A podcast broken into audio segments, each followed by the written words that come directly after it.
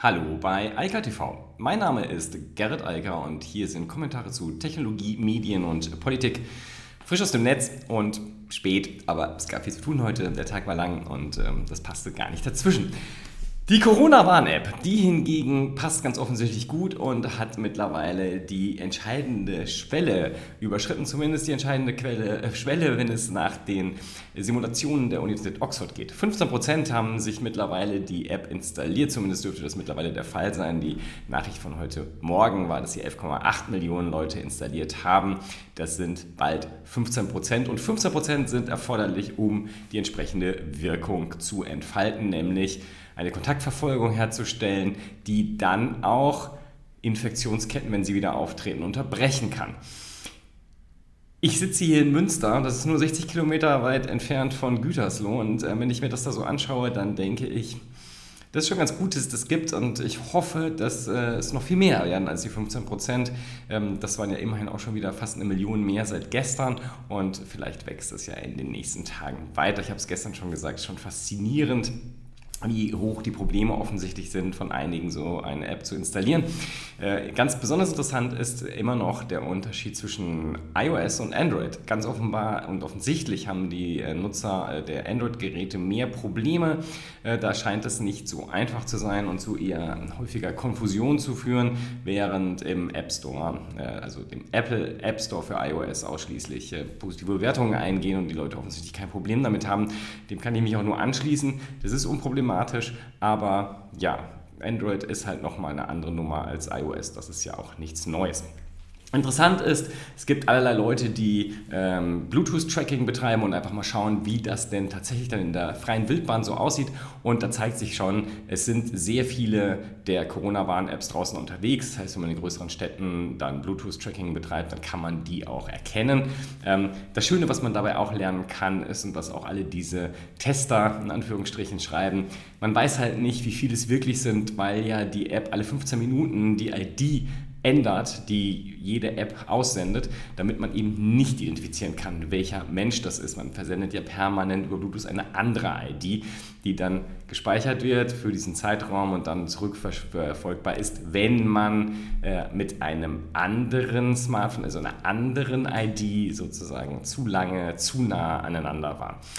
Insgesamt jedenfalls würde ich sagen, erstmal ein gelungener Auftakt. Jetzt kommt es darauf an, dass sich stabilisiert und mehr Leute das nutzen, dass die Kinderkrankheiten rauskommen, wie diese Fehlmeldung von iOS und allerlei anderen Sachen. Alles nicht dramatisch, aber ist natürlich unschön. Aber für eine App, die jetzt in wenigen Wochen, insgesamt glaube ich acht, aus dem Boden gestampft wurde, mit der API davor, das ist schon ganz ordentlich und ich glaube, da braucht sich jetzt im Moment niemand beschweren wenn überhaupt dann über die, die sie immer noch nicht installiert haben. Denn das wäre und ist ganz offensichtlich, wenn man sich so die Fallzahlen weltweit anschaut, aber auch die Entwicklung in Deutschland, ganz offensichtlich dringend erforderlich. Kryptowährungen. Ja, das ist eine wirklich sehr spannende Nachricht. Denn Kryptowährungen ähm, haben ja vor allem in gewisser Weise ein Zugangsproblem schon immer gehabt, vor allem zu ich sag mal, Otto Normalverbraucher. Aber Otto Normalverbraucher ist längst auf PayPal und PayPal so sagen mittlerweile mehrere Quellen, will wohl eine Kryptowährungsbörse werden. Also zumindest anbieten, das ist wohl der Punkt, das ist das, was nach außen gedrungen ist, dass man direkt Kryptowährungen via PayPal kaufen kann. Und das wäre natürlich äh, hochgradig spannend. Spannend ist es vor allem, weil PayPal ja sehr intensiv in dem Kryptobereich schon vorher involviert war, immer mehr Personen, also immer mehr Mitarbeiter in dem Bereich eingestellt hat. Ja, auch kurzzeitig bei Libra, also Facebooks äh, Blockchain.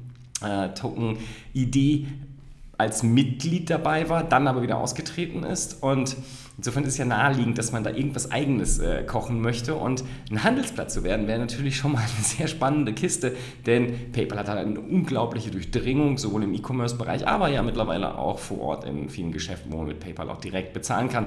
Und insofern, wenn dort dann die Kryptowährung noch mit dazu käme, wäre das ja eine enorme Verbesserung und Verstärkung für die Kryptowährung, aber natürlich auch für PayPal mit dem verfügbaren Bezahlsystem dann entsprechende digitale Währungen anzuhängen. Das wäre schon sehr, sehr spannend. Bin mal gespannt, was dann da wirklich bei rumkommt.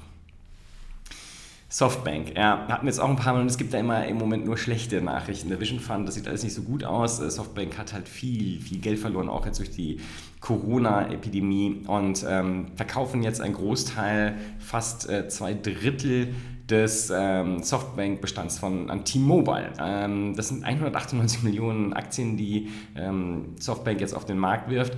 Ist natürlich auch nicht so schön für T-Mobile, muss man gucken, wie sich das so entwickelt. Aber ähm, Softbank muss halt Geld reinholen, um die anderen Investments überhaupt finanzieren zu können. Es sind ja viele Startups, die ähm, ja auch Geld verbrennen und insofern, also verbrennen klingt immer so böse, aber die halt ähm, in großen Zügen investieren und halt einen höheren äh, Cashbedarf haben, den Softbank jetzt durch den Verkauf dieser Aktien decken will. Ja, noch eine Verkaufsnachricht sozusagen. Mixer Mixer von Microsoft, ein Livestreaming-Anbieter, ähm, der wird jetzt zu Facebook Gaming. Und äh, die, die das benutzt haben, Mixer war eigentlich eine ganz interessante Plattform und war auch so als äh, Wettbewerb von Twitch und YouTube Gaming etc. auf dem Weg. Aber ähm, ganz offensichtlich reicht Microsoft das, was da bisher erreicht wurde, nicht und sagt, weg damit, wir machen lieber eine Kooperation mit Facebook. Und das ist natürlich eine strategische Entscheidung, die da getroffen wurde und auch sicherlich interessant. Es geht vor allem darum, xCloud zu unterstützen, also die äh, Cloud Gaming Plattform von Microsoft und natürlich auch einen weiteren größeren Zugang zu den Nutzern zu haben, den man sich natürlich mit äh, Facebook, dem größten sozialen Netzwerk, verschafft. Und nochmal etwas, was verschwindet und das ist etwas, was mich sehr freut. Ich hatte die Nachricht, glaube ich, letztes Jahr war das irgendwann, da hatte Adobe dann ja so jetzt final angekündigt, dass der Flash-Player verschwindet und jetzt enthält er wohl sogar einen Selbstzerstörungsmechanismus, der am 31. Dezember diesen Jahres dafür sorgt, dass Flash verschwindet, des Flash-Player und damit halt auch sämtliche Restbestandteile an Flash, die da draußen vielleicht noch auf alten Websites sind, dann gar nicht mehr zugänglich sind. Und ich glaube, das ist auch gut so. Das Ding ist unsicher im Quadrat. Äh, kein ähm, denkender Mensch nutzt seit Jahren noch Flash und ähm, ja, das verschwindet es komplett. HTML5 und viele andere Technologien haben das ersetzt und sind auch um viele um Längen nicht nur effizienter, sondern auch sicherer und deshalb ganz gut, dass diese Software jetzt endgültig verschwindet. Ja, ähm, das wurde Zeit und äh, freut mich doch sehr, dass das Problem endlich aus der Welt ist. Damit beim Thema Apple. Ähm, ich wollte es erst als erste Nachricht reinpacken, habe dann gedacht, nee, ich glaube, alle, die sich mit der Entwicklung bei Apple, so die sich damit wirklich ähm, äh, beschäftigen, die haben sich das gestern Abend entweder live angeguckt oder die Berichterstattung direkt verfolgt. Aus irgendeinem Grund hatte irgendwie ähm, VentureBeat äh, gestern und äh, The Verge und VentureBeat haben eh sozusagen die ähm, Nachrichtenhoheit da übernommen, gestern über Apple ins WWDC. Äh, spannend war es all, allemal, auch wenn viele Dinge ja bekannt waren. Ich will jetzt mal auf die Teile eingehen, die schon bekannt waren, kurz, aber dann auch auf das, was ich persönlich sehr spannend finde. Äh, viel spannender als zum Beispiel, dass es ein komplett neues macOS gibt mit einem neuen Design. Big Sur heißt es. Ähm, super spannend, vor allem deshalb, weil Apple ja jetzt auf eine neue Chip-Technologie setzt, nämlich auf ARM. Und Intel rausschmeißt. Das ist ja das, was passiert. Das ist eigentlich ein Prozess, das wird über ein paar Jahre gehen, denn noch braucht man ein bisschen von der Rechenleistung von äh, Intel, vor allem in den ganz großen Macs. Aber ähm, die ersten Geräte mit ARM-Technologie, also mit Chip-Technologie von Apple himself sozusagen, kommt noch dieses Jahr in den MacBook Pros und iMac in den ersten Modellen und äh, dann wird es ausgerollt in die Pro-Versionen später. Dieser Wechsel ist natürlich fundamental. Ich habe das schon mal gesagt. Das Spannende daran ist ja, was Apple erreichen will, und das, äh, darauf zielt auch das Update der, des Betriebssystems von macOS, dass man eine höhere Homogenität und Konsistenz zwischen den Betriebssystemen hat, also zwischen iOS, iPadOS und macOS, dass das homogener wirkt, ähnlicher aussieht und ähnlicher funktioniert. Und natürlich, wenn man die gleiche Chip-Technologie benutzt unten drunter, fällt auch das Entwickeln leichter. Das Ziel ist es nämlich, dass Apps, die zum Beispiel auf dem iPad laufen, auch komplett nativ auf dem Mac laufen. Und das ist natürlich auch total sinnvoll, denn viele Apps sind ja heute schon, also ganz im Gegenteil, ich achte darauf, dass die Apps auf allen Geräten laufen, weil ich sie auf allen Geräten benutzen will. Und für die Entwickler ist es natürlich um ein Vielfaches einfacher, wenn das immer die gleiche Technologie unten drunter ist, also gerade beim Prozessor und man dann auch einmal entwickelt und es damit für alle Geräte hat. Natürlich muss man das äh, anpassen an die größeren Bildschirme oder die kleineren, aber das macht das Leben natürlich viel, viel einfacher. Clever, Apple liefert explizit einen Mac Mini für Entwickler. Der wird den ähm, A12Z-Chip, also den, der im Moment in dem ganz frischen iPad äh, Pro 2020 drin ist, enthalten und kommt mit 16 GB RAM und 512 GB SSD und soll halt den Entwicklern leichten Zugang zu dem neuen System geben, damit sie zügig auf ARM umstellen, auch für macOS das werden sich, glaube ich, viele auch so oder so nicht nehmen lassen, die, die dort entwickeln und Software entwickeln für den Mac werden das natürlich machen, weil das ist jetzt ein einfacher Weg, günstig dann da einzusteigen. Ähm, sehr, sehr clever, das auch so anzubieten und dafür zu sorgen, dass die Entwickler-Community das hat. Was ich auch spannend fand von den Nachrichten, war dann vor allem das Thema iMessage. Ähm, das benutze ich relativ viel, auch wenn ich ein großer Verfechter von Signal bin, aber iMessage war immer schon end-to-end verschlüsselt von Anbeginn aller Zeit, seitdem es also das iPhone gibt. Und ähm, ein sehr guter Messenger, aber der hinkt immer so ein bisschen hinterher, vor allem wenn es um das Thema Gruppen ging, also mit vielen Leuten gleichzeitig chatten wollte, das war ein bisschen lästig, weil man immer nur die ganze Gruppe antworten könnte und jetzt kommt endlich die Funktion, auf die glaube ich viele gewartet haben, dass man nämlich threaden kann, also auf eine spezifische äh, Nachricht antworten kann und sich dann auch da weiter diskutieren kann, die sogar ausgliedern kann.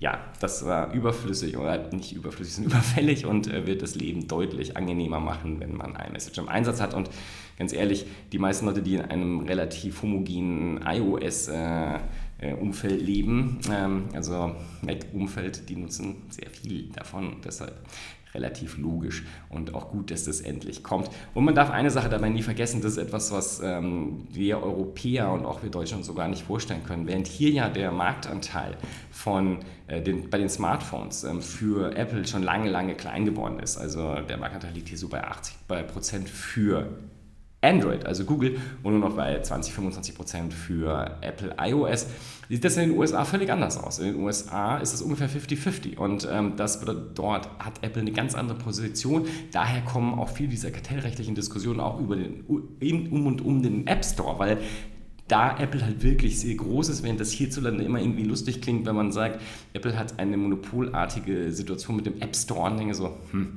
nee, das hat, wenn überhaupt, dann Google, aber nicht Apple.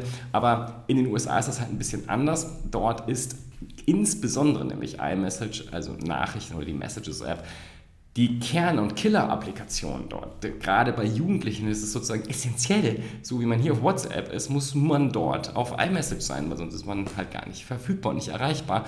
Und daher kommt sozusagen diese enorme ähm, weiterhin bestehende, das weiterhin bestehende Interesse von Apple, diese Applikation weiterzuentwickeln. Das Daneben gibt es natürlich auch noch ähm, anderen Klimbim, wie mehr Emojis und so weiter. Das ist sicherlich wichtig, genau für diese Zielgruppe, aber muss ich sagen, das ist für mich ziemlich egal, ehrlich gesagt. Und noch eine Kleinigkeit, die ich äh, sehr, sehr, sehr erfreulich finde, ist dass, und auch da geht es sicherlich um das Thema Wettbewerbsrecht etc., man kann demnächst endlich einen anderen E-Mail-Client und auch einen anderen Webbrowser als Standard festlegen. Bei Safari bin ich mir nicht mal sicher, ob ich das machen will. Aber bei E-Mail zum Beispiel, da bin ich auf Proton Mail und ich würde gerne überall, wo ich auf E-Mail klicke und eine E-Mail schreiben will, dass die Proton Mail App aufgeht und nicht äh, die Mail-App von Apple.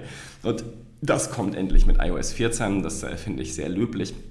Ich glaube, dass da auch der Wettbewerbsdruck eigentlich am besten ist. Denn das ist etwas, wo ich Apple zwar verstehe und sie wollen sozusagen dort äh, noch Einfluss drauf nehmen, aber da sollten sie sich einfach öfter, also öfter und viel mehr stellen, wenn sie das auch bei Spotify auf dem, äh, auf äh, dem HomePod zum Beispiel öffnen und sagen, okay, es gibt halt andere Apps, die nicht nur sehr populär sind, sondern auch sehr gut sind und die halt auch besser sind als die App-Lösung, ich sag mal Kalender zum Beispiel, ist auch so ein Thema.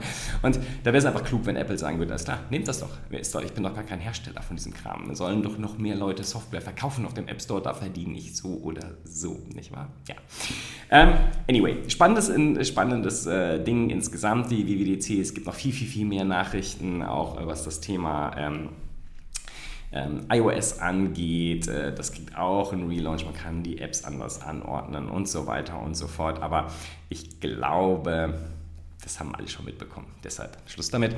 Ich wünsche einen schönen Abend und weiterhin eine wunderschöne Woche mit unglaublich gutem Wetter und natürlich, wie immer, schön gesund bleiben. Das ist im Moment wichtig. Bis dann. Ciao, ciao. Das war Eika TV frisch aus dem Netz. Unter eika.tv findet sich der Livestream auf YouTube. Via eika.media können weiterführende Links abgerufen werden. Und auf eika.digital gibt es eine Vielzahl von Kontaktmöglichkeiten.